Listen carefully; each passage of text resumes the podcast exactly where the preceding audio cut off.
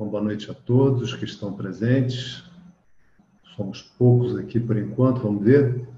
Então, hoje será a aula número 7, dia 22 de abril. Ah, vamos ver então as dúvidas que estão colocadas. Então, dúvida número. Tem uma dúvida aqui que, que não veio numerada, Lucas? Me parece que a 13, acredito que o Gustavo que botou depois botou 14. Então, vou confiar que o Gustavo tenha pontado, acredito. Então, o Nuno pergunta o seguinte: uh, por que é tão custoso, muitas vezes, fazer o que nós temos que fazer? Boa essa pergunta, né? Porque essa é a situação de Arjuna. A situação de Arjuna é, é realmente ter algo para fazer e ser muito custoso para ele fazer o que ele tem que fazer. E a gente vai ver os caminhos que a mente de Arjuna percorre nessa dificuldade. E aí o Nuno prossegue aqui na dúvida dele. Me refiro a todos os âmbitos. Exemplo, ter disciplina, cultivar bons hábitos, se aplicar nos estudos. Uma vez que essas coisas tragam tantos benefícios, mas mesmo assim nós relutamos. Né? Então, das coisas que o Nuno enumerou, eu acredito que uma delas é o gênero e as outras são espécies desse gênero. O Nuno está falando de bons hábitos, da gente fazer aquilo que é bom, aquilo que é positivo para a gente. Então, por que, que é tão difícil às vezes, né? Então, essa, essa pergunta é muito importante. Porque a nossa mente tem uma inércia. Né? Vamos lembrar o que é inércia. Né? Se eu empurro um corpo, uma inércia de movimento, se eu empurro um corpo numa determinada direção, ele vai seguir nessa direção até que uma outra força atue e aí ele mude a direção, ele diminua a velocidade, ou seja, enquanto não tiver uma nova força atuando, o que prevalece é aquela inércia e o corpo continua.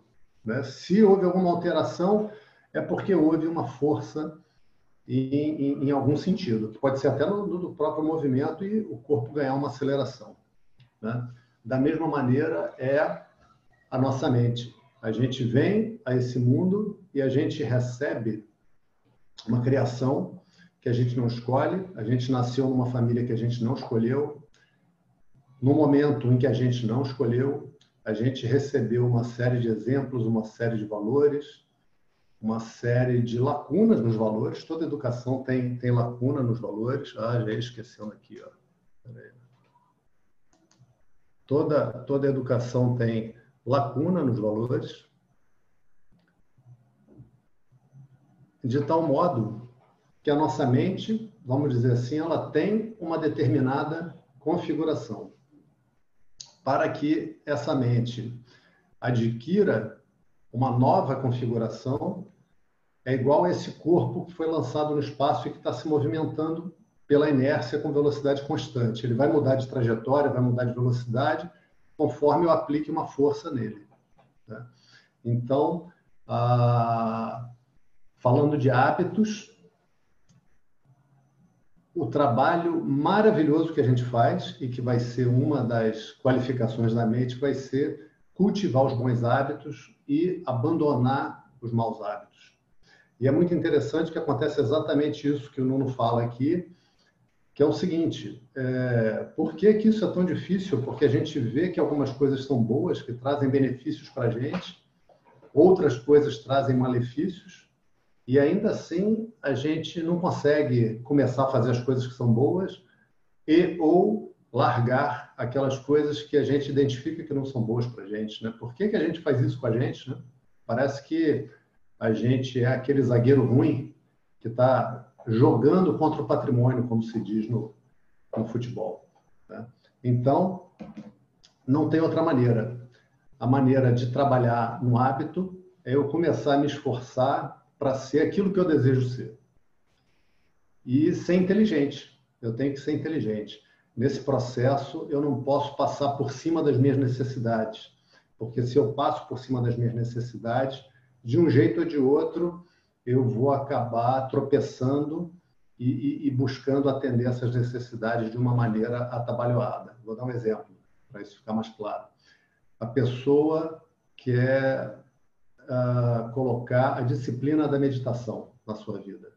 Pô, decisão maravilhosa. Se você está com essa vontade, você como aluno, você está de parabéns, porque essa é uma, uma decisão divisora de águas. O antes e o depois disso é, é comparar água com vinho. Né?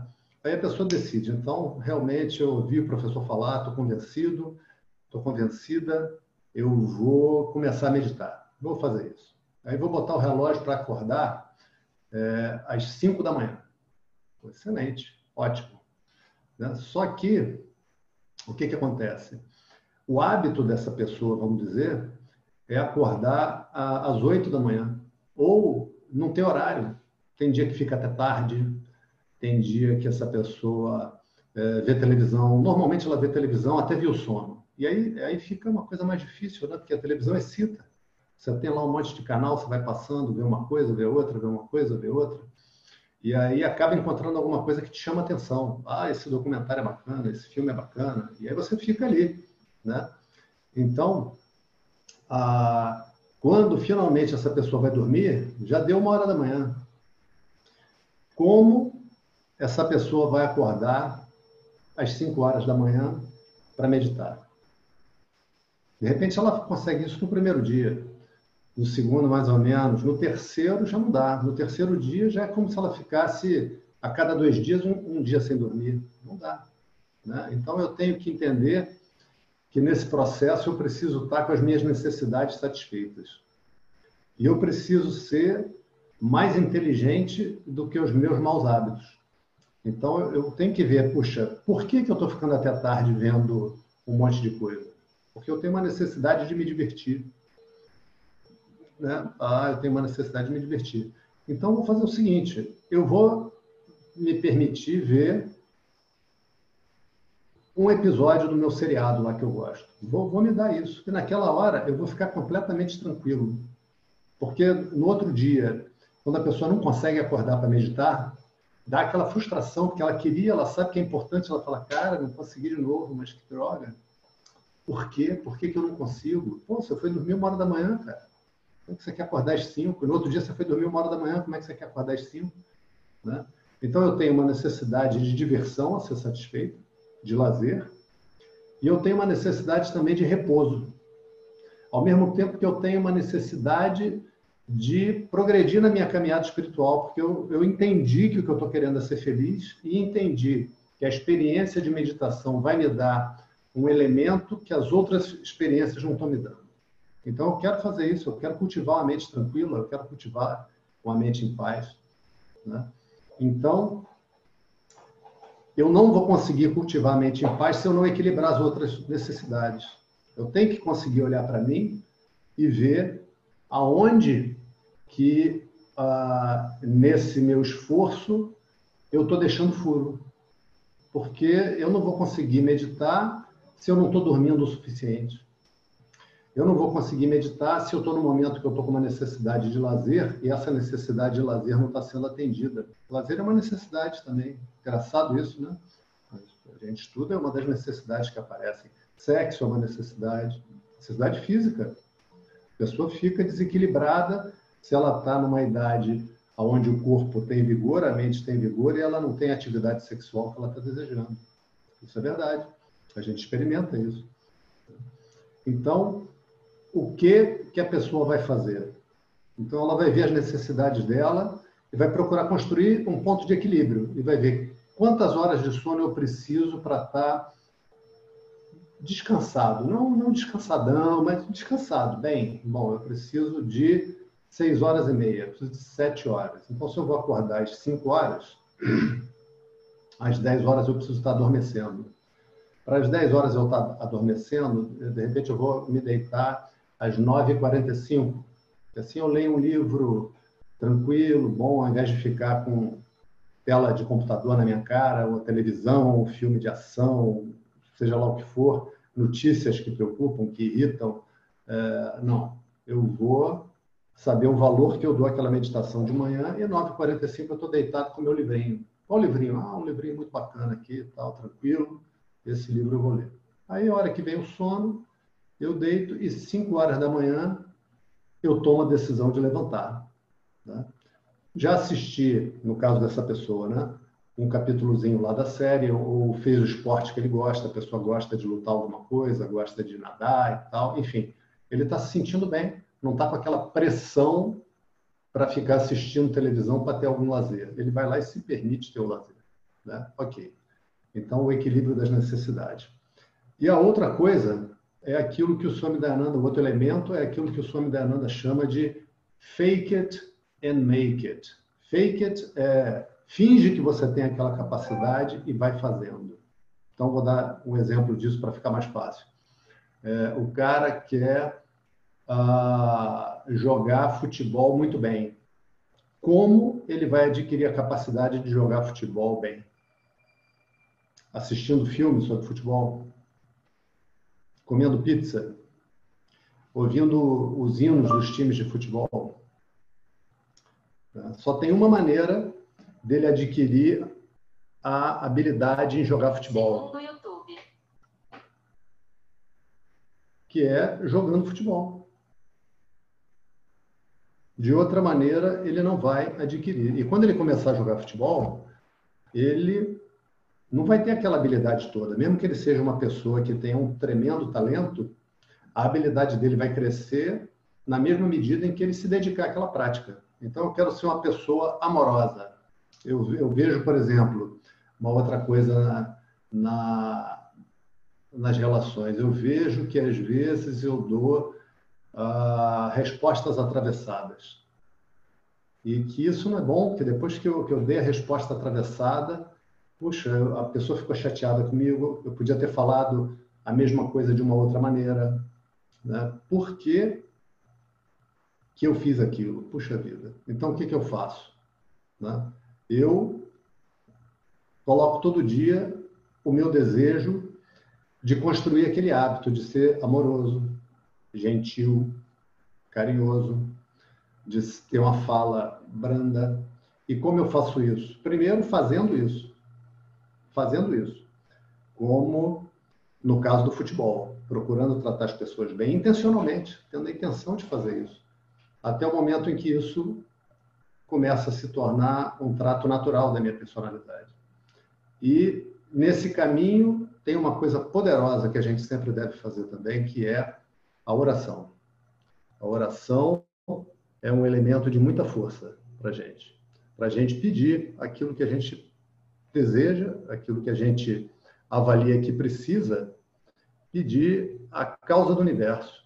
Então, eu vejo, puxa vida, eu estou querendo ser gentil, eu estou querendo ser amoroso, eu peço, peço, meu Pai Divino, por favor, me abençoa, com carinho, com amorosidade, fácil, fácil. Eu não preciso mais ficar fazendo essa conta, que isso fique incorporado. Então, a, a gente já falou disso um pouco e a gente ainda vai falar mais a capacitação para que a pessoa prossiga no estudo com uh, proveito, com assimilação cada vez maior, passa por uma qualificação da mente. E quando a pessoa coloca uma pergunta como essa, tão boa como o Nuno colocou, é sinal que a pessoa já está tendo a capacidade de se olhar e de ver que certos hábitos já estão ficando fora do lugar outros hábitos estão sendo desejados, e essa transição dá muito trabalho, porque tem uma inércia da mente a ser vencida. E esse é um dos trabalhos que a gente tem. A nossa personalidade é um dos campos de trabalho que a gente tem nesse caminho. Tá? Então, como diz um ditado, que é repetido por vários mestres, eu não sei qual foi o mestre que falou isso primeiro, uh, plantando bons pensamentos, você planta boas ações. Plantando boas ações, você colhe e planta bons hábitos.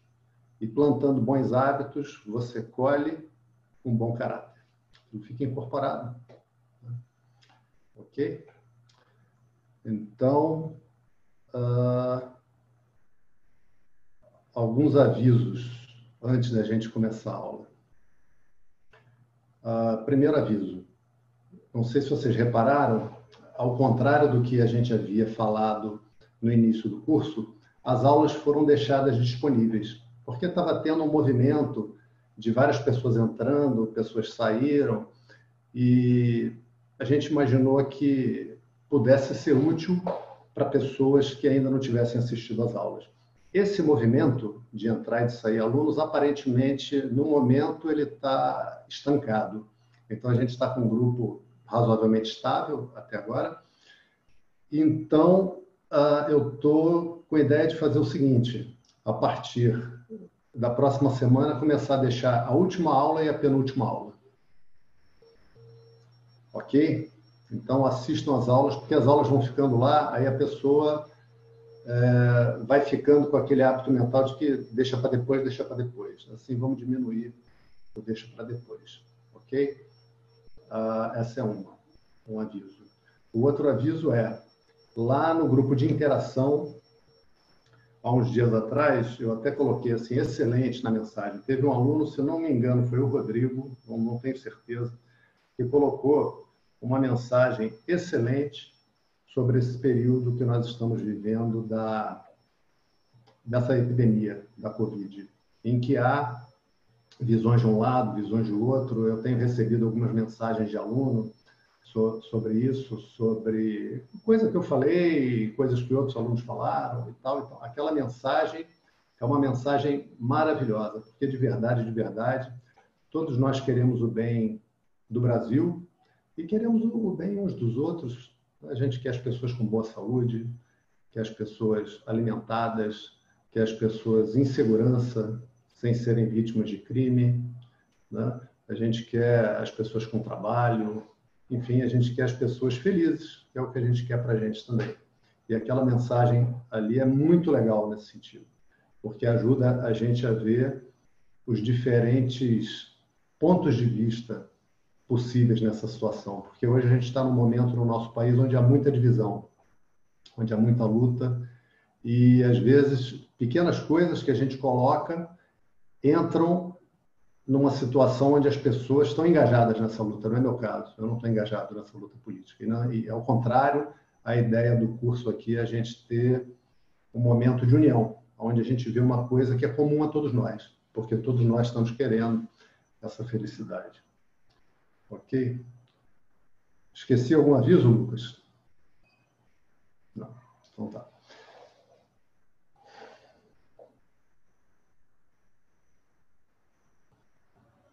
Om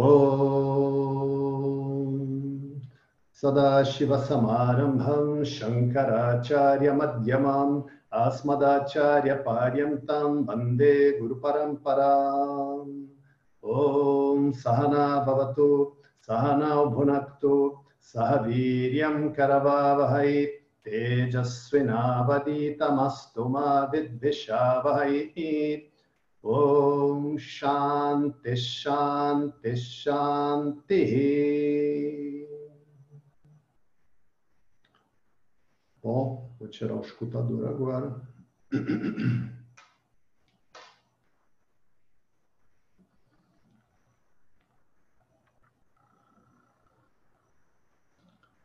Ok. Então, a gente fez na última aula uma, um exame da dúvida do colega e que entra em cheio no processo mental de Arjuna, porque o processo mental de Arjuna é o nosso. A gente não é diferente de Arjuna. A pessoa sem o conhecimento de si vai necessariamente entrar nesse processo difícil. Que processo difícil é esse? É o processo de olhar as coisas do mundo como fonte da sua felicidade. Esse processo vai receber vários nomes E o nome mais comum, mais famoso que a gente ouve é Sansara. Vocês já devem ter ouvido essa palavra, essa expressão, a roda do Sansara. Né? Então, as pessoas às vezes acham que o Sansara é esse mundo, é estar tá vivendo aqui no mundo, é estar tá encarnado aqui, é estar tá sendo uma pessoa nesse mundo. Que isso é o Sansara, que esse é um lugar de sofrimento. Isso não é verdade. O Sansara não é o mundo. Sansara é uma visão sobre o mundo. Sansara é aquela visão aonde eu sou infeliz. E tanto eu sou infeliz que eu tenho que lutar a minha vida inteira para ver se eu arranjo no mundo alguma coisa que me faça feliz. Né? Isso é Sansara. Então, nessa maneira de viver no mundo, eu vou identificar coisas que para mim são importantes e elas são importantes na medida em que elas me dão felicidade. Outras coisas são importantes também na medida em que elas ameaçam a minha felicidade. Então, a minha família é uma coisa muito importante, porque a minha família é fonte de felicidade para mim. Eu amo a minha família, adoro estar com a minha família. Essa epidemia também é uma coisa importante para mim, porque essa epidemia ameaça a minha família, a integridade da minha família, a minha integridade. No mínimo, está todo mundo de quarentena, ninguém se vê, eu não estou podendo ficar com os meus netinhos, não estou podendo ficar com meus filhos, com meus pais, com meu irmão, né? com minha, minha cunhada, minha sobrinha.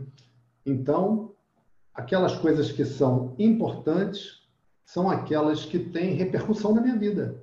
Ah, o, tem um cara fazendo obra a três quarteirões aqui, ele acabou de carregar um carrinho de mão cheio de areia para a obra. Tá bem. Estou nem aí, de verdade, desejo tudo de bom, ótimo, mas não me diz nada. As coisas importantes são aquelas que têm impacto na minha felicidade. E no ponto em que nós estamos da história, a gente já viu, né, não, não houve acordo, voltando para a história agora, né, a gente deu uma, uma, um exame na dúvida que o colega enviou.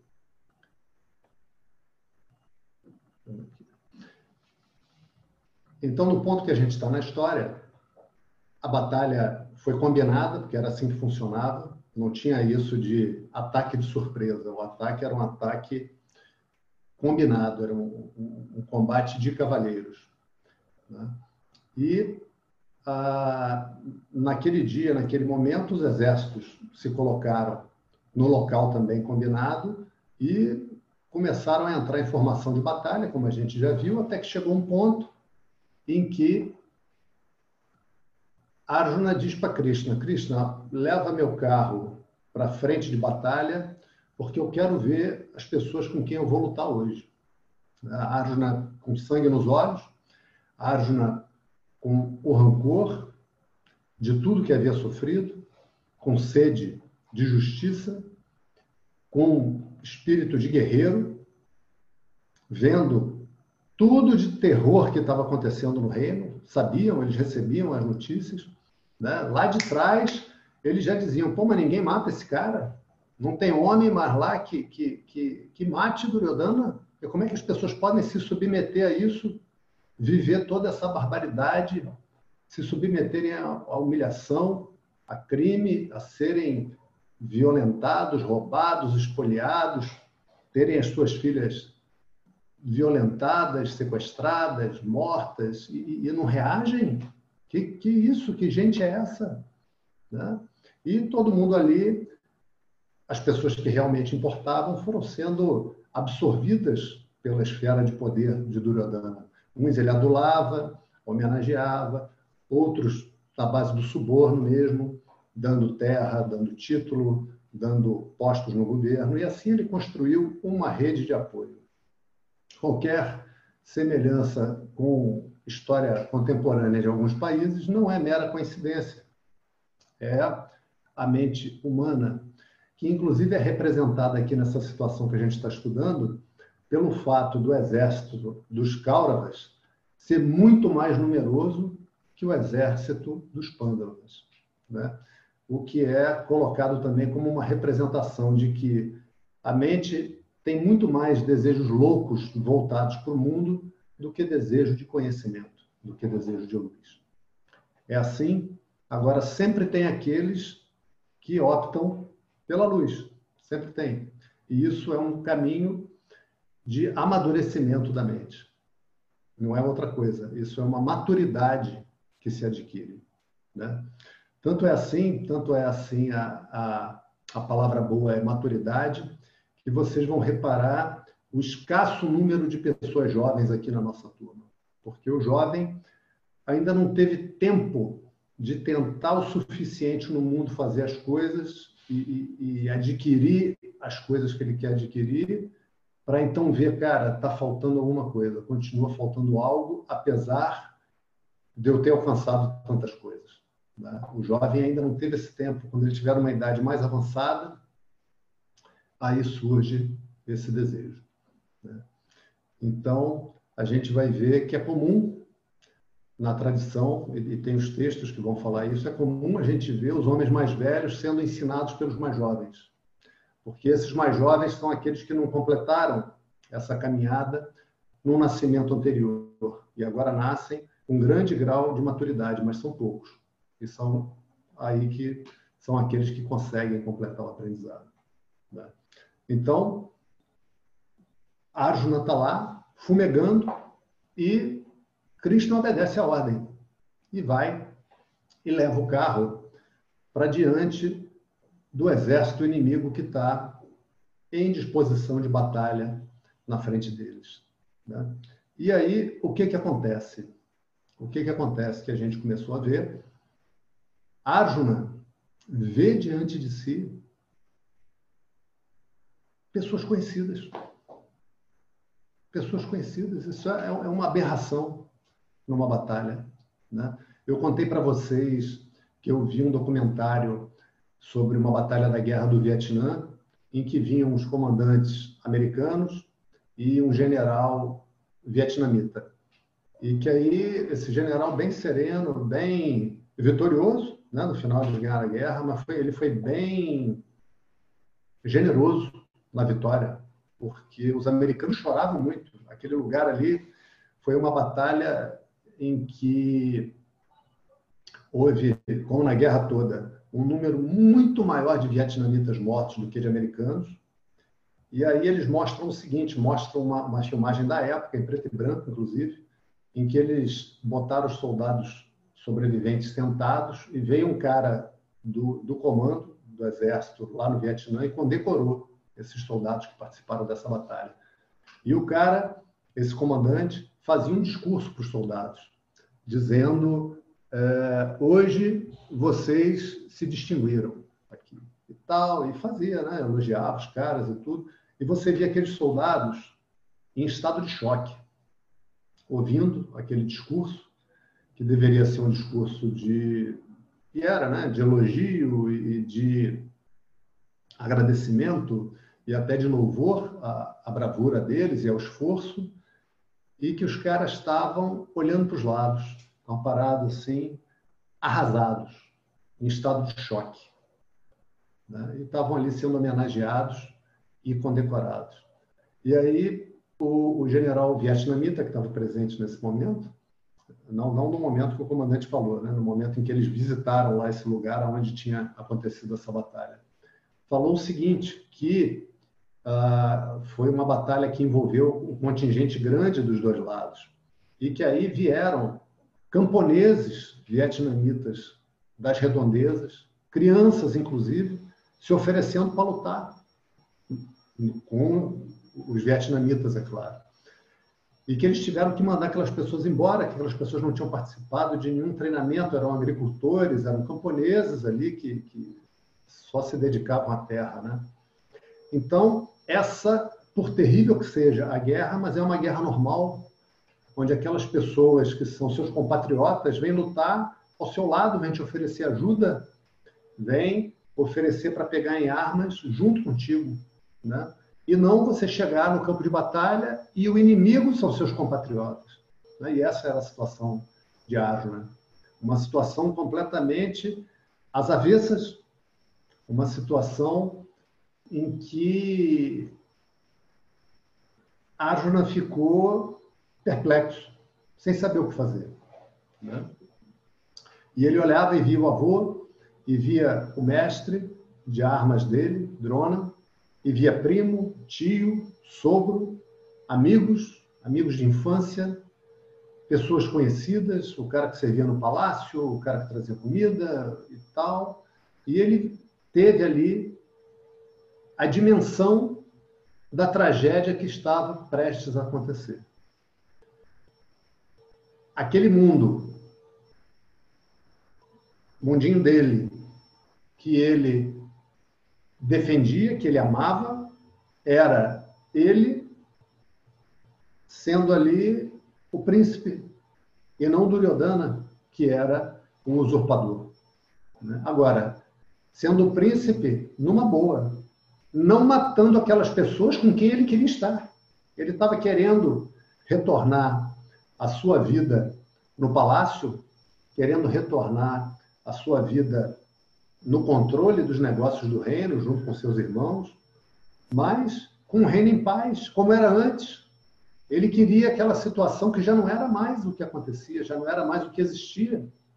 O que existia agora diante dele era a iminência de uma enorme devastação,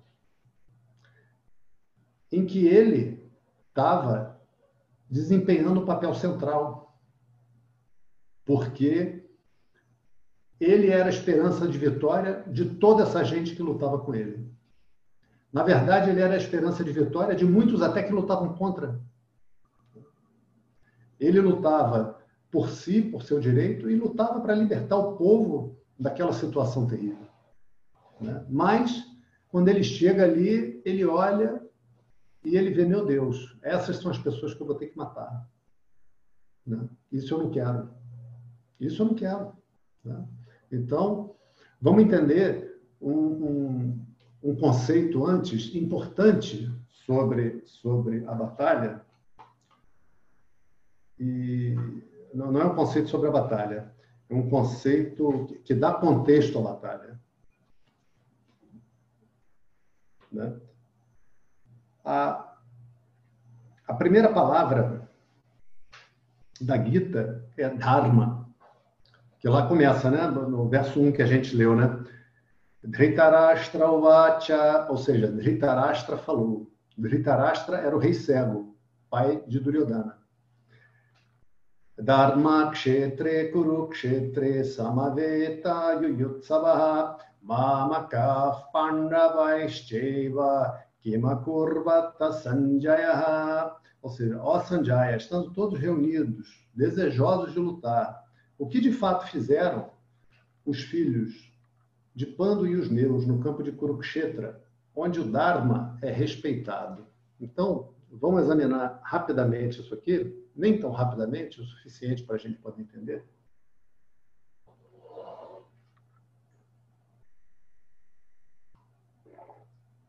Então a Gita começa assim. Dhritarashtra falou, mas o que ele falou? Dharma Kshetre. Kshetre é um campo. Kshetra. Kshetre, sétimo caso, é no campo. No campo do Dharma, ou seja, no local onde o Dharma é respeitado. Agora, vamos entender um pouco mais sobre esse personagem e sobre a importância desse primeiro verso para a gente poder entender o que está passando na cabeça de Arjuna. Esse rei, ele é o rei cego. Dhritarashtra é cego. Né? Essa cegueira dele, ele é apresentado aqui como um cego, cego mesmo, pessoa que não enxerga. Agora, é uma cegueira além da cegueira material.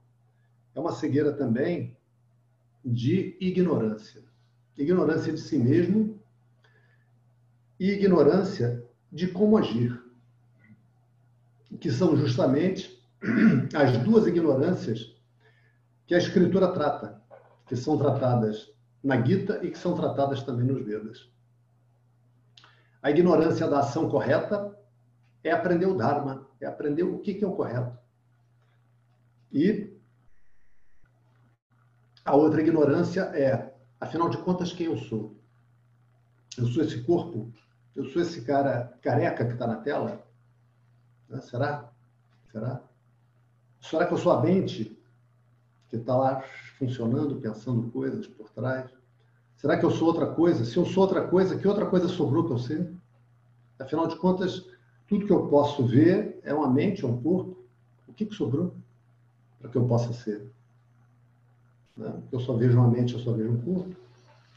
Então, essas duas ignorâncias, elas serão o objeto do estudo da Gita. A Gita vai rodear essa ignorância e vai bombardeá-la e golpeá-la por vários ângulos, de várias formas. Né? E esse rei cego é um rei que não respeita o Dharma. Ele coloca a pergunta aqui, já falando para Sanjaya, ele está perguntando para Sanjaya. Lembra o Sanjaya? Sanjaya era aquele que tinha televisão.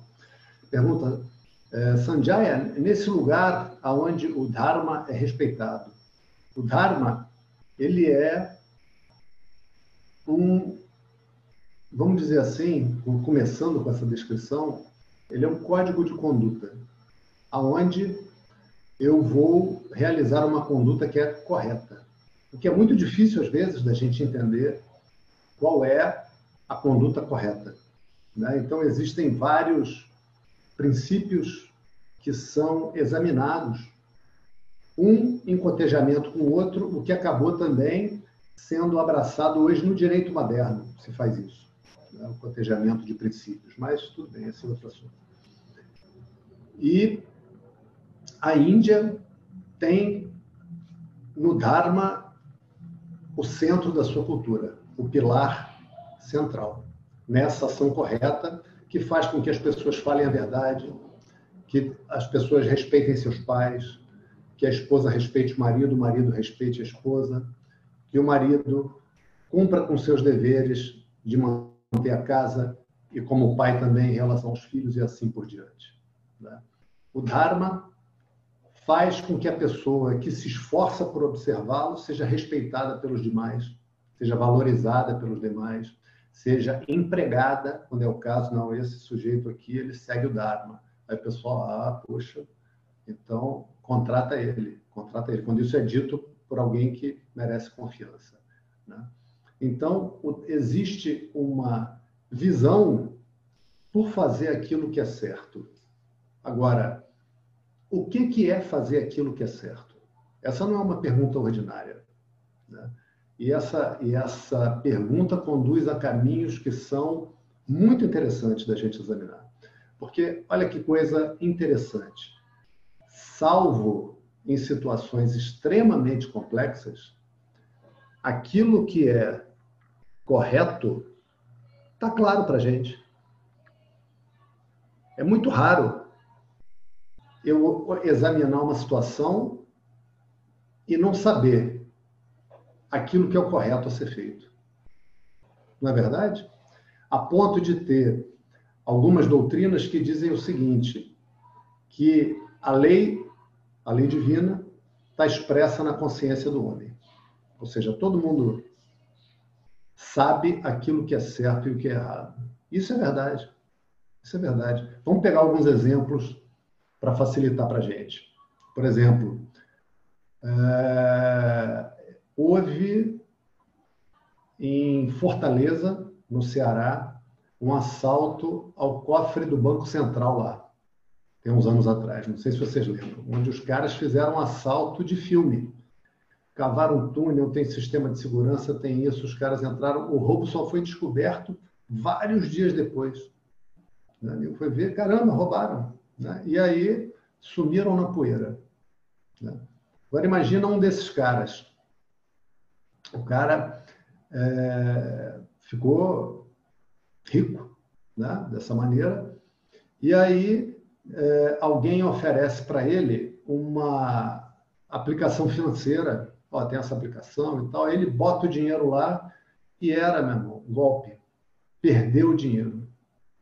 Esse cara que sofreu o golpe, esse assaltante, esse ladrão, será que ele vai pensar assim, puxa vida, mas rapaz, como esse golpista foi habilidoso?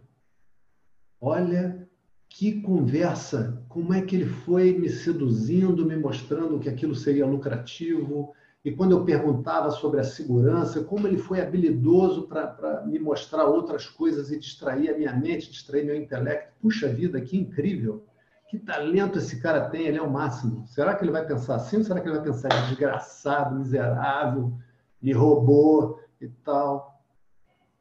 Claro que ele vai ficar aborrecido. Ou seja, nem o ladrão acha bonito o roubo, quando ele é o roubado. O cara rouba, mas ele não quer que, que o outro venha e roube dele. Né? Ou seja, tá claro para ele quando ele vai roubar o outro que o que ele está fazendo é ruim, é uma coisa indesejada. Tanto é, é ruim e indesejado que ele leva uma arma para ameaçar o outro. Ou se a polícia chegar né? Ou vai dizer para a pessoa: você trabalhou, você ganhou esse dinheiro, agora me dá o dinheiro, senão eu vou te dar um tiro. Né? Senão ele não precisava fazer nada disso. Então ele sabe, ele sabe que que aquilo é errado. Ele não quer ser roubado. Ele rouba, mas ele não quer ser roubado. Né? Então, é, por curiosidade, eu fui pesquisar sobre piratas porque já eram os ladrões antigos. Né? E vi fatos muito interessantes. Há alguns é, piratas famosos, por exemplo, teve um pirata inglês famoso, que era o capitão William Kidd. Ele era um pirata assalariado. O que, que isso quer dizer? Ele era um buccaneer, ou seja, era uma classe de piratas pagos pela coroa. Então ele atacava os navios espanhóis e remetia aquele dinheiro para a coroa. E aí uh, ele era pago. Depois de um tempo curto, o, o capitão Kidd falou: Não, peraí, vou parar de mandar. Como assim, meu? A gente vem aqui, se mata de trabalhar aqui atacando esses espanhóis, tacando fogo nos navios, dando tiro nos caras e tudo mais, para mandar depois esse ouro todo para a realeza, nada disso. Agora é nosso. Ou seja, virou pirata, vamos dizer assim, autônomo, freelancer, frila, frila, pirata frila. E é, depois de um tempo, é, ele viu o seguinte, cara, estão passando também navios ingleses aqui, também com especiarias, com coisas valiosas e, e, e, com ouro, com prata também. Por quê? Por que não? Porque a mente é assim. Depois tem um capítulo da Gita, uh, fazendo um curto parênteses aqui. A gente que está estudando e que aguenta ouvir Vedanta, o cara com mente de bandido não aguenta. Não fica, não aguenta. Eu não estou dizendo que as pessoas que saíram tinham esse tipo de mente, não. Não estou dizendo isso. Mas entrar um cara na sala, o cara vai se sentir muito mal. Se sente mal e não fica. Né? E a gente tem dificuldade de pensar com mente de bandido, porque a gente não tem a mente de bandido. Então, às vezes, a gente se coloca no papel de bobinho, de vulnerável, de, de vítima. E aí, a Gita, mais adiante, tem um, todo um capítulo, que é o capítulo 16, que eu gosto de chamar do capítulo antibobal que é para o aluno de Vedanta deixar de ser bobo, deixar de ser bobo, aprender a se defender, a se proteger, a reagir quando for o caso de reagir, a apoiar a reação dos outros, porque às vezes a reação tem que ser em grupo, se o ataque que a gente sofre é em grupo. Então tem todo um capítulo para a pessoa se despir da necessidade de ser bonzinho, que é uma coisa muito negativa. A gente está aqui para ser justo, para seguir o Dharma, não é para ser bonzinho. Às vezes ser bonzinho é péssimo. Né? E isso a gente já vai ver na história do Arjuna. E aí, voltando aos piratas, então o capitão Kidd falou, cara, os ingleses estão passando aqui também. Por que não? Nós já somos piratas mesmo. E aí ele vai e começa a atacar navios ingleses. Aí, meu irmão, foi a gota d'água para ele. A Inglaterra já era a marinha mais poderosa do mundo. E a marinha inglesa empreende uma caçada ao capitão Kidd. E pegam o cara. E pegam e aí trazem para Londres, onde ele foi executado lentamente para que as pessoas pudessem ver o que, que acontece com quem desafia a coroa. Agora, olha que interessante. A coroa inglesa que colocou o Capitão Kidd lá, assaltando os espanhóis. Quem teve a ideia de colocar o Capitão Kidd lá com arma, matando as pessoas e roubando os valores, foi o governo inglês. Na hora que ele começa a ser autônomo e depois começa a, a, a incluir nas vítimas dele, nas presas, as embarcações inglesas, aí o governo inglês, não, agora não, calma aí. Não vai, como é que vai ficar roubando a gente? Né? E aí, era uma vez o Capitão Kidd. Né? E os piratas tinham uma coisa muito interessante, entre eles não podia ter roubo.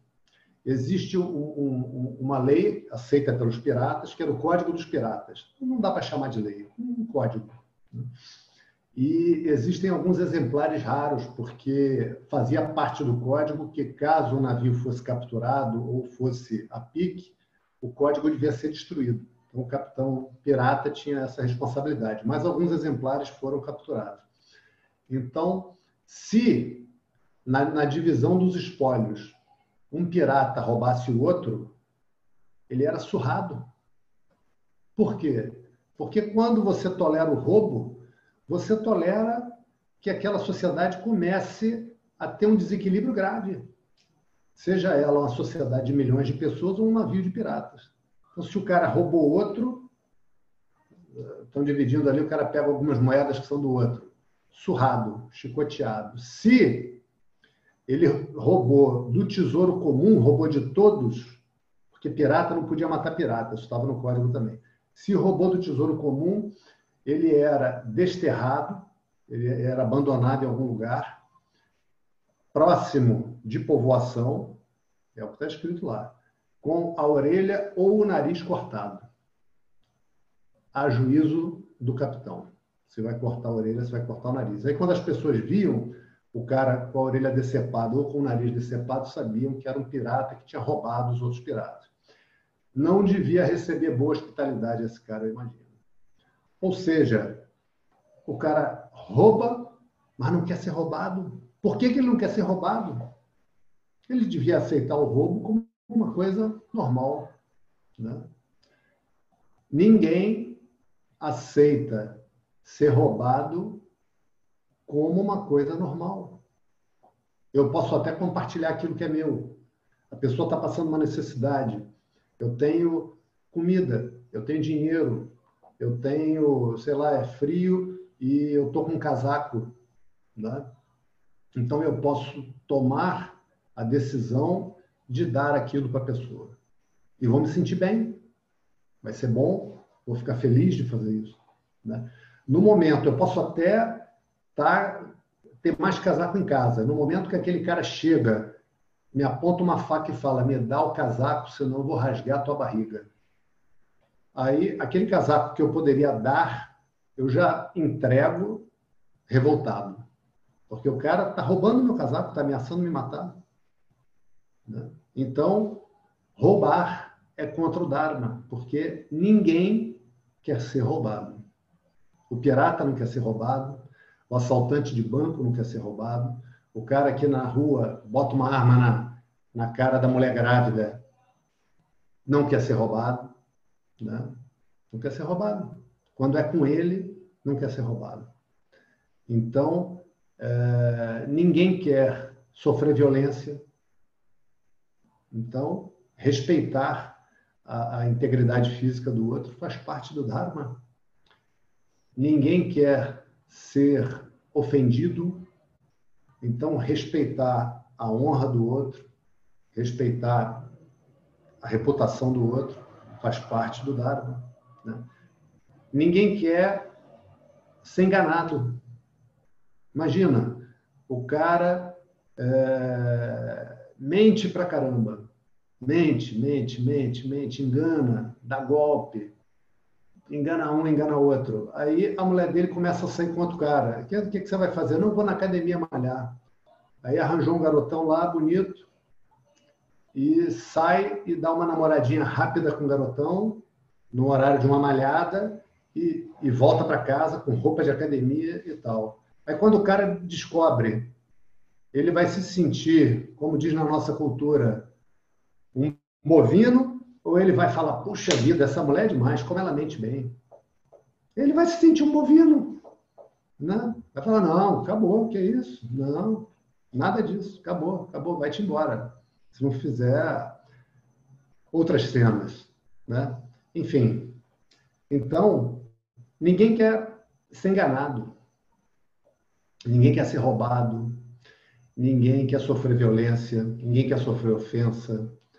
Ninguém quer que a sua confiança seja abusada e assim por diante. Né? Então, é uma coisa interessante da gente ver que esse, esse conceito vai ser dito por vários mestres diferentes em culturas diferentes. Uma vez,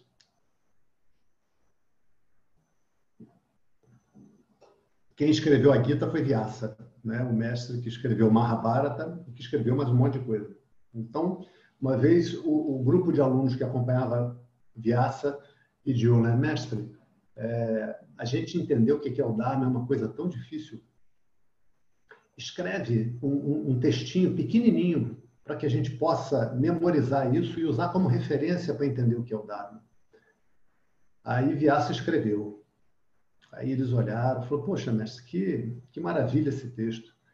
Mas será que não dá para o senhor resumir mais? Bota assim um verso. Aí Vyasa, ok, botou um verso. Eles olharam, aí, puxa, mas obrigado, que maravilha. Aí falaram para o aluno mais velho, vai lá você e fala, pede uma coisa menor ainda. Aí o aluno mais velho foi lá e falou, mestre, será que não dá para o senhor botar meio verso? Aí Viaça fez, meio verso. E esse meio verso, em português, é fazei aos outros aquilo que você gostaria que fosse feito a você. Quando você tiver que decidir o que é certo numa situação, faça aquela ação que, se você tivesse no lugar do outro, seria a ação que você gostaria de receber. Que é a mesma coisa que Jesus falou. Eu não estou querendo dizer aqui que Jesus foi na Índia, também não estou dizendo que não foi. Estou querendo dizer que Jesus disse exatamente a mesma coisa. Né? Fazer ao teu próximo aquilo que você gostaria que fosse feito a você. Isso é, é, é a visão simples do Dharma. É aquela visão que dá para a pessoa um norte para que ela possa agir nesse mundo. Então, vai ser o Dharma que vai dar a qualificação mental para a gente, fazer aquelas coisas que a gente precisa fazer, aquelas coisas, como o Nuno perguntou, como é que eu começo a fazer aquelas coisas que são importantes para mim, mas que eu não estou conseguindo? Cara, vai fazendo, vai fazendo, vai fazendo oração, vai pedindo, vai estudando a tua personalidade, vai vendo o que que você precisa, se atende e faz faz aquilo que é bom, né? faça, porque é necessário que a gente consiga viver dentro do Dharma. Né? E o que é viver dentro do Dharma? É fazer bem cada papel nosso. Tipo, com meus filhos eu sou um bom pai, eu sou verdadeiro, eu sou presente. Quando eu tenho que falar para eles com franqueza, eu falo, sem me esquecer que eu os amo. Né? Então, sou um bom marido, ser uma boa esposa, como trabalhador, ser um bom trabalhador, honrar a empresa em que eu trabalho, fazer o meu esforço, fazer o meu, meu papel. Né? Então, essa é a grande disciplina. Qual é a grande disciplina que existe na face da Terra? Fazer o Dharma. Da hora que acorda até a hora que a gente dorme. Né? Existe uma, uma oração que a gente faz de manhã, em que é uma puja, em que a gente acende a velhinha, oferece flores, canta mantra, é, oferece incenso, oferece comida, né? Pode ser fruta, pode ser castanha, pode ser alguma comida que você preparou e tal. E essa essa disciplina tem vários objetivos e tem várias visões inseridas nela. Uma delas é que as minhas ações são oferecidas ao universo. Todas as minhas ações. Então, quando eu consigo trazer para a minha visão o Dharma, parar para pensar na situação, qual é a ação que eu devo praticar aqui? Essa visão faz com que eu faça puja o dia inteiro. A minha vida passa a ser puja. Então, esse ritual, essa oração que é feita de manhã, ela funciona como uma abertura para o momento em que a pessoa chega ao ponto de simplesmente fazer puja. A vida dela é puja. Ok. Então, o valor pelo Dharma é o valor por fazer aquilo que é certo. E aqui nesse verso 1, Dhritarashtra menciona o Dharma da boca para fora. Da boca para fora. Por quê? Porque dentro do Dharma, ele como pai, se ele falasse para Duryodhana, isso que você está fazendo é errado, você não tem a minha bênção.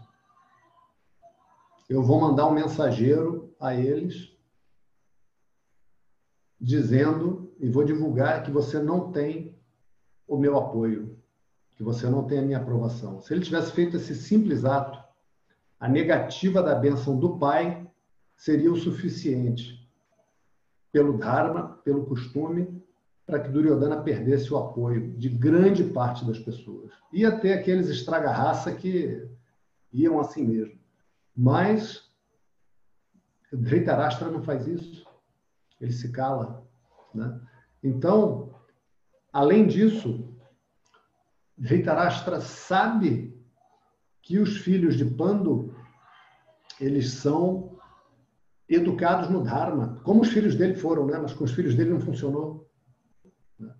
Talvez também porque ele tenha sido um pai péssimo, permissivo, um pai que não disciplinou quando precisava disciplinar. Disciplinar não estou dizendo bater nem nada, mas botar o limite, botar para fazer o que é certo.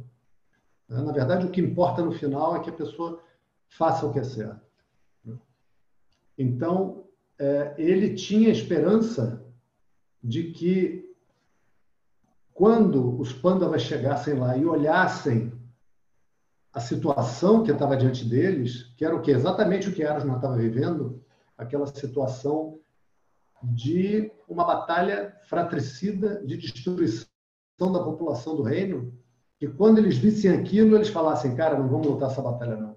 Deixa, é melhor a gente ir embora, porque essa situação é terrível demais. Porque por que que Dhritarashtra perguntaria isso, né?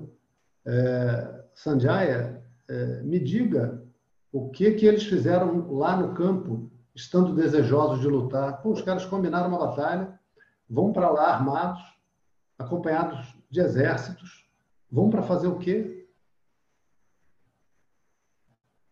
Sentar e lanchar, né? Então, Dhritarashtra tinha a esperança de que os Pandavas, diante daquela situação, se retirassem de novo para a floresta. E é interessante a gente ver o seguinte, que Arjuna começa a viver essa dor, esse conflito, essa agonia, por quê? Porque ele dá valor ao Dharma. Ele procurou entender, mas não entendeu o suficiente. E a situação que está diante dele é muito difícil, convenhamos. Ele olha o avô e fala: Cara, eu devia fazer puja para o meu avô. Aquele que me ensinou as escrituras no colo, eu vou matar, eu vou disparar flecha contra ele. Né? Só que, reparem, Duryodhana não está nem aí. Duryodhana tem mente de bandido. Bandido não tem honra. Bandido não tem valor pela vida dos outros. Bandido tem valor pelo proveito que ele arranca de cada situação. As pessoas são apenas oportunidades para se arrancar algum proveito. E se tiver que matar as pessoas, que seja. Essa é a mente do bandido, que é descrita lá no capítulo 16, porque a gente tem muita dificuldade de entender a mente de bandido. E aí acontece, como está acontecendo na nossa sociedade hoje, a Arjuna vai entrar num processo que é descrito aqui por, por Vyasa na Gita como Kripa.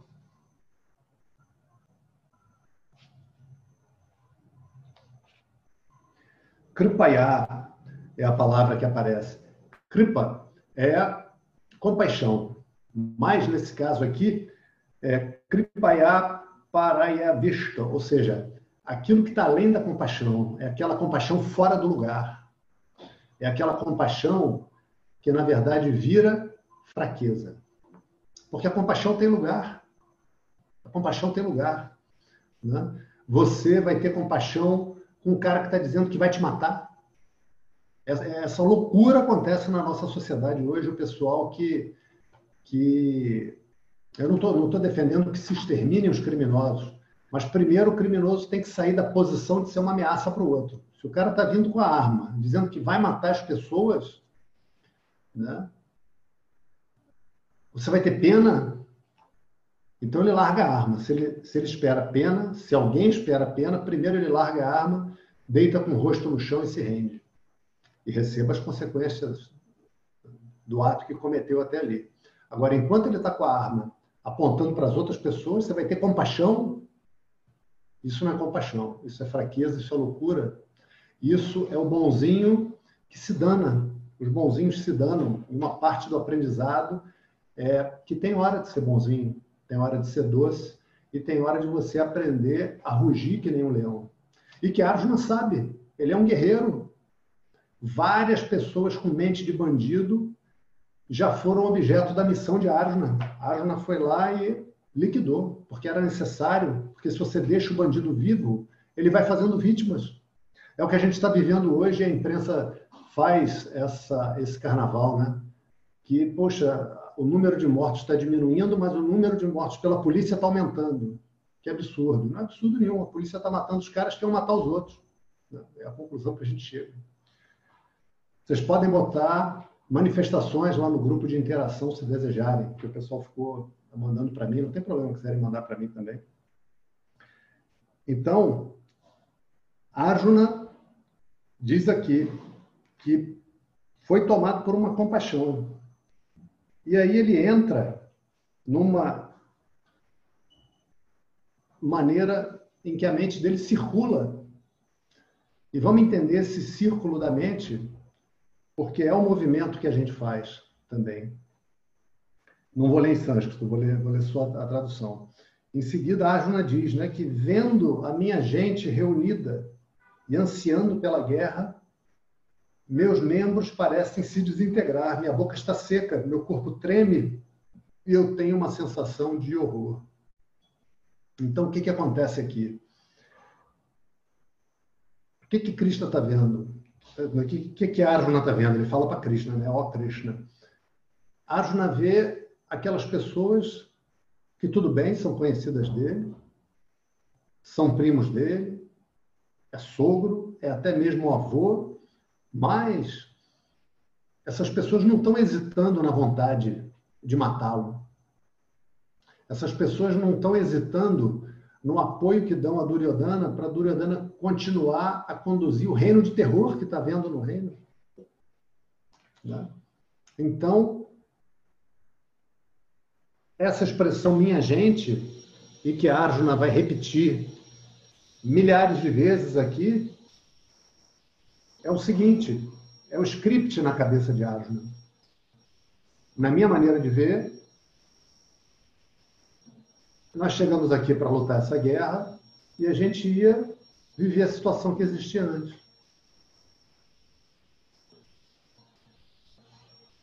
Essa situação que existia antes não será mais possível. Não será mais possível. Essa situação não será mais possível. E a ideia de felicidade que Arjuna entretém na sua mente é de viver com aquelas pessoas Aí Arjuna vê o seguinte: caramba, as pessoas com quem eu desejo estar são justamente as pessoas que estão na minha frente querendo me matar e eu vou ter que matá-las. Ou seja, o script de Arjuna foi destruído completamente. Só que mais importante do que as relações pessoais de Arjuna é o Dharma. é o impacto que esse evento terá na vida de todo o reino, na vida de milhares e milhares de pessoas, não da vida dele. E ele continua né, e descreve que o arco cai da sua mão, que a pele está queimando, que a perna fica mole, ele não é capaz de ficar em pé e que a mente parece girar. Né? Isso, quem já teve uma situação difícil para a pessoa decidir o que ia fazer, fique sabendo que quando a gente está com uma emoção muito forte, a emoção tem esse poder sobre a mente. A emoção tem o poder de paralisar a mente. De paralisar. Sugiro que, dentro do possível, vocês vejam as aulas para trás, ainda estão disponíveis. Vejam a aula em que foi dito isso, já não me lembro mais qual aula foi, em que a gente cria as nossas emoções pela maneira com que pensamos a respeito dos fatos que nós vivemos. Então, essa agonia toda aqui que a Arjuna está passando, é ele mesmo que está criando. Sem saber. Ele não tem a menor ideia disso. E ele está criando como? Ele está criando porque ele queria que os fatos fossem de uma determinada maneira e os fatos estão terrivelmente diferentes da maneira que ele queria. Só por isso. Esse só, é, é, localizadamente, é isso. Mas isso é muito profundo e é muito forte. E quando a gente está com uma emoção muito forte, é isso. Examine as situações fortes na sua vida em que você teve essa emoção forte, se você teve alguma situação que você não sabia o que fazer, em que aquilo tinha tal força que você se sentia esmagado pela situação, dá uma fraqueza no corpo, a gente dá vontade de ficar deitado, dá como se fosse uma depressão. Por quê? Você vai identificar a situação que estava acontecendo era muito diferente do que você desejava. Examine isso na sua vida examine. Esse exame é muito importante, porque vira e mexe, a vida vai se mover de uma maneira diferente do nosso desejo. É isso. E aí ele prossegue. E aí Arjuna diz no verso 31. Nimitani cha pashyami viparitani keshava nacha shreyo no pashyami hretva swajanamahave. Ele diz, vejo maus presságios, ó Keshava, e não vejo o bem em matar a minha gente.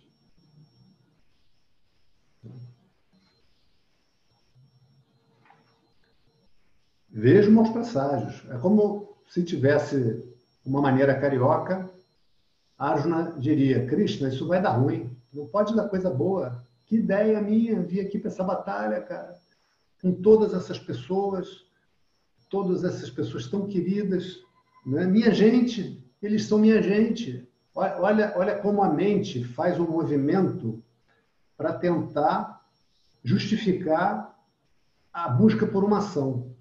Eu vou ter que tomar alguma ação aqui. Matar essa turma eu não estou querendo.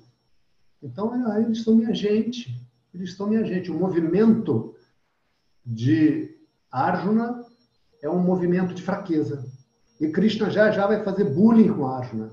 Vocês vão ver, né? Vocês vão ver. Porque o Dharma é a gente fazer o que é certo, fazer o que é preciso. E, e não é uma coisa retinha, quadradinha, sabe? Preciso fazer o impulso correto na direção correta. E Krishna já já vai dar umas futucadas poderosas em, em Ashwin. Vamos ver, mas por enquanto, repara o seguinte, que coisa interessante. O que, que Krishna fala por enquanto? O que, que Krishna falou até agora? Não deu um pio. Não falou ai. Por quê? Porque o ensino só é dado àquele que se move em direção ao ensino. E até agora, Arjuna não pediu. Então Krishna está ouvindo. Arjuna quer estribuchar, quer chorar, quer falar o que ele acha, quer se justificar. Fala, estribucha, chora, estou aqui, disponível. Estou te ouvindo, disponível. E aí, ele prossegue no verso 32. Eu não desejo a vitória, ó Krishna. Também não desejo o reino e também não desejo prazeres. Para que prazeres, né? O que é para nós um reinado, ó Govinda. Govinda é um dos nomes de Krishna. Para que, que servem os prazeres? Para que, que serve a vida? Para que, que serve a vida, Krishna? Olha só isso. Para que, que serve a vida? Né? E aí ele consegue ter alguma clareza e dizer, né, no, no verso seguinte, porque aqueles por cuja presença nós desejamos o reino, nossos avós, nossos tios, nossos primos, nosso sogro, né? os amigos, são justamente os que estão diante de nós para que a gente lute essa guerra, a gente vai ter que lutar com eles, a gente quer estar com eles se abraçando e a gente vai estar com eles matando. Né? Então, para que, que servem os prazeres? Porque eles, ele queria, eles estavam vivendo no mato, né, há 12 anos, e depois ficaram um tempinho lá no reino, e eles estavam querendo voltar a ter a, a vida que era deles por direito. Né? Existia esse desejo pelo gozo do palácio, pelo gozo da, da, da abundância material da realeza. E pior do que isso, para que servem os prazeres? Para que serve a vida? Que me importa viver? Né? É uma situação de fraqueza que a pessoa se coloca. Como uma vez eu tive a chance de estar conversando com, com pessoas num curso que eu fiz, o pessoal saiu para almoçar e se chegou nessa situação terrível que o Rio de Janeiro e várias cidades vivem, né? E aí as pessoas ficaram conversando sobre se defender, se a pessoa deve se defender, se deve reagir e tal. E aí uma das meninas que estava presente falou: Não, eu não. Eu não tenho coragem de fazer violência contra outra pessoa. Sou contra qualquer tipo de violência. Então pode me estuprar, pode me matar. Meu Deus, que isso, minha filha? O que, que você está falando? Você está falando que você é contra qualquer violência. Mas pode te estuprar, pode te matar? Ou seja, isso não é violência? Na verdade, essa pessoa tem uma confusão na cabeça dela sobre manter a paz. Né? Ela é, se, se julga de tal maneira que ela não consegue sair do papel de boazinha. Né? E se defender é uma coisa feia. Muito comum e muito incentivado na nossa cultura. A gente vai ter chance de ver isso. E muito errado, muito danoso, porque a gente precisa saber se proteger. Né? E toda toda escola de ensino vai trazer esse ensino, que a gente precisa saber se proteger. Do que vier. Do que vier. Se é um cara que vem me xingar, eu tenho que saber xingar. Não que eu goste, mas eu tenho que gostar de me proteger, eu tenho que gostar de mim o suficiente para me proteger. Né? Não estou aqui para me submeter aos abusos dos outros. E aí ele continua. Estes Ó Madhusudana, eu não desejo matar, mesmo que eu seja morto por eles. Ó. Arjuna, falando igual a menina lá do curso. Que vergonha, Arjuna. Eu não desejo matá-los, nem mesmo pelos três mundos, muito menos pela terra. Né? E aqui é interessante que ele chama Krishna de Madhusudana. Madhu era um demônio, ou seja, um homem de natureza demoníaca, ou isso que a gente poderia chamar aí de um bandidão. E Krishna foi lá e matou ele. Porque se deixasse ele vivo, ele estava fazendo um monte de vítima. Estava matando as pessoas, estava roubando, estava estuprando, fazendo um monte de coisa. Então Krishna vai lá e liquida. Então ele chama Madhusudana. O que, que ele está dizendo? Krishna, como se estivesse tendo esse diálogo. Você ir lá e matar o bandido é o bandido, mas pô, meu avô, meus primos, meus tios, meus amigos de infância, não dá, Cristo. Não estou conseguindo. Essa situação eu não estou conseguindo, Cristo. Bandido eu já matei vários também. E foi para o bem do reino, e foi justo, e era necessário. Agora, meus amigos, não estou conseguindo. Cristo. E aí ele prossegue. Né? Mas já deu tempo. Vamos ficar por aqui, que o outro verso tem um pouquinho mais de explicação também necessária para a gente entender o processo mental de asma. Om Purnamadav Purnamidam Purnat Purnamudachyate Purnasya Purnamadaya Purnameva Vashishyate Om Shanti Shanti Shanti Hari Om Shri Guru Namaha Hari Om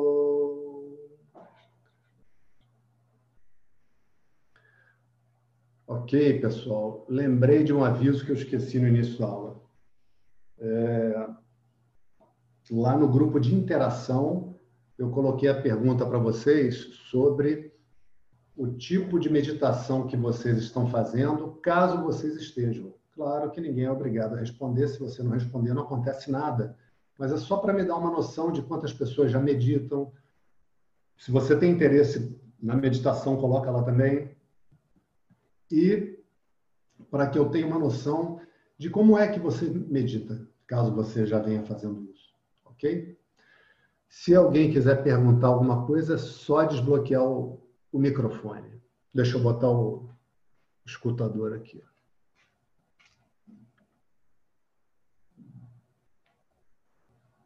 Dudu. Alô? Estão falando comigo aí? Oi, tio Dudu. Deixa eu ver, eu tenho que mexer os quadradinhos aqui para ver se eu localizo. É você, filho. Eu quero te ver, filho. Tá depois, depois. Dá tchauzinho, dá tchauzinho. Dá tchauzinho pra ele, tá te olhando. Tchau. Não dá pra ver, gente. Tô vendo, tô vendo. ok, pessoal. Alguém quer perguntar algo? Quer falar algo? Eduardo. Sim, é, quem está falando? Lucas. Sim, Lucas. Sobre a questão da meditação, até vendo que a resposta das pessoas no grupo de interação, e também surge essa dúvida, que eu acredito que seja dúvida também de muitos, eu observo quando se fala de meditação, uh, muita gente associa a ter que acordar cedo, acordar quatro e meia da manhã, cinco horas da manhã. E por que essa necessidade que tem que ser tão cedo assim? É, não tem que ser tão cedo assim. É... Ser cedo ajuda se não atrapalhar. Deixa eu explicar. A pessoa, às vezes, por exemplo, faz, trabalha e faz faculdade. Aí vai para a faculdade. Sai da faculdade, como, como era no meu caso, eu fiz o segundo curso, às vezes eu saía da faculdade 10h45 da noite. Saía, 10h45. Aí, é, como que essa pessoa vai acordar no outro dia, quatro e meia, cinco horas da manhã para meditar? Não tem como, ela precisa descansar, né? Então, o que que acontece? Primeiro, logo que a gente acorda, a gente está com a mente tranquila. A gente está com a mente que ainda não entrou uh, no turbilhão natural das nossas atividades do dia. Então, por exemplo, no meu trabalho, eu dei um curso para as pessoas onde a gente começava a meditação 11 horas da manhã. Era reconhecido, não era um curso clandestino. A gente assinava a lista de presença. Houve uma iniciativa lá no meu trabalho, que, que existe ainda, e que permite isso. E aí a gente meditava 11 horas da manhã. É muito mais difícil do que meditar cedo.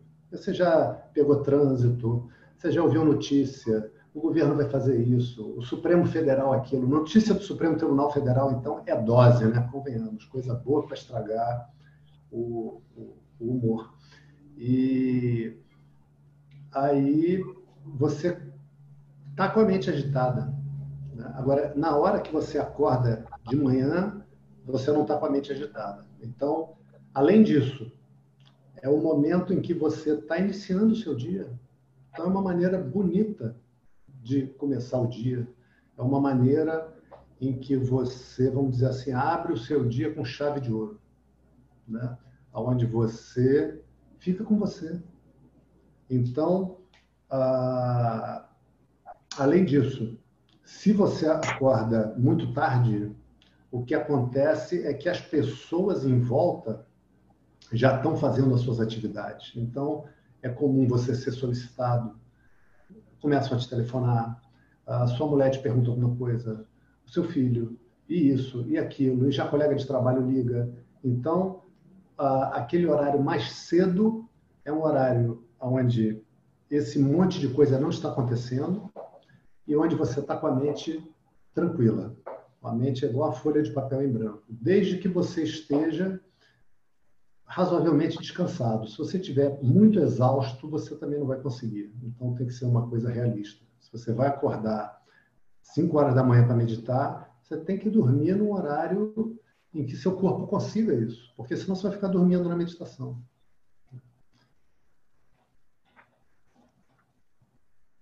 Depois é, do treino, você medita em qualquer hora, em qualquer lugar. Eu medito em qualquer lugar, no ônibus, é, qualquer lugar, qualquer lugar.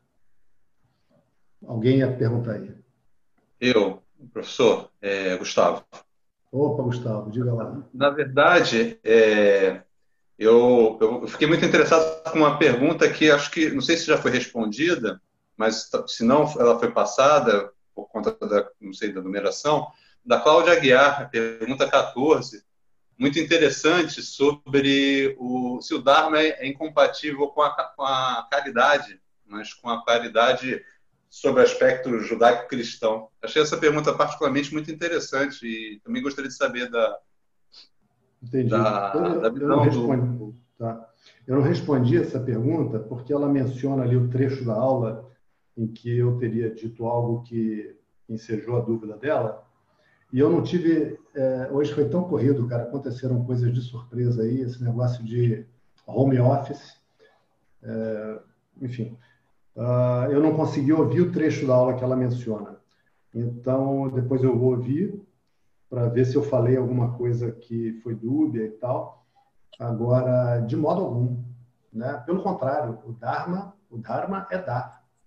Aquele que dá é o Data, Data, e é muito respeitado né? na, na cultura védica, muito respeitado, muito respeitado. Então não se essa impressão foi dada, vamos desfazer esse equívoco. E as dúvidas serão respondidas, tá, pessoal? Vocês fiquem tranquilos.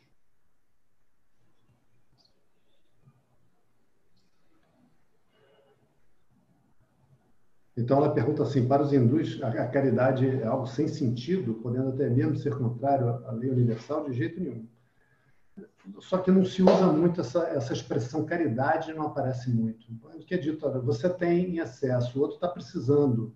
Então, qual é o Dharma? Se você tivesse no lugar do outro, o que, que você gostaria?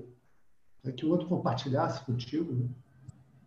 Inclusive, uma, uma coisa que é muito importante é dar comida. Principalmente porque tem pessoa que não tem, né, cara? Não tem comida. A pessoa não tem comida. A pessoa está com fome que é o, que é o básico para ficar em pé.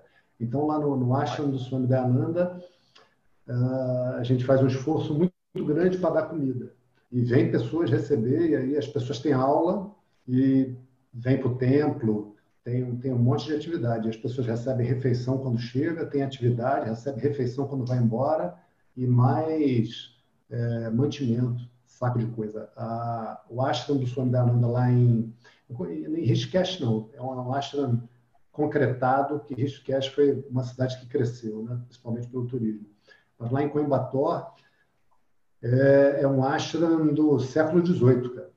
É uma viagem no tempo ir para lá. É muito legal. E é uma fazenda. Então a gente cuida lá das vacas, planta, colhe e, distribui esse alimento. Ok? Foi respondida essa? Depois eu escuto o trecho e, e torno a tocar nisso. Então, dou-lhe uma. Ninguém vai perguntar nada? Puxa vida.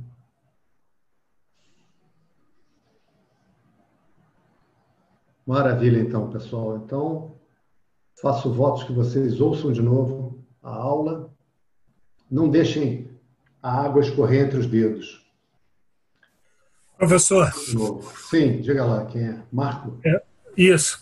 É, sobre a conversa que a gente teve hoje, eu assisti a aula mais uma vez e vou quero dividir com vocês aqui. Teve coisa que eu não tinha observado antes, a quarta vez que eu assisti a aula. Então, é só um testemunho aí que realmente tem coisa que vai passando na mente e a gente não percebe.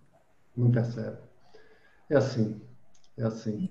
Então, é, nesse ritmo de vida que a gente está, hoje a aula tocou nisso em alguns pontos, né, as dúvidas das pessoas também. Ouvir a gravação é tão ou mais importante do que ouvir várias aulas distintas. Ouvir de novo, fazer um resumo, ouvir aquela frase, peraí, falou isso mesmo? Tá. Falou que a raiva é uma forma do amor? Teve aula que eu falei isso, ninguém perguntou, eu fiquei tão frustrado, puxa vida. Porque eu estou com a expectativa de que a, a turma siga ali e pergunte, né? Como, Fernanda? Estou vendo aqui a Fernanda no quadradinho, estou vendo o Júlio, estou vendo o Álvaro. Como a raiva pode ser uma forma do amor? Que história é essa? Que professor maluco é esse? Então, quando o professor falar alguma coisa que parece uma maluquice, ele está te futucando, está colocando uma brasa no teu colo. Pergunta. Ok, é isso. Também não vou ficar enchendo o saco de vocês para vocês perguntarem. ok? Então, meus queridos, dou-lhe uma, dou-lhe duas, dou-lhe três. Então. Obrigada, Eduardo. Obrigada. Boa noite.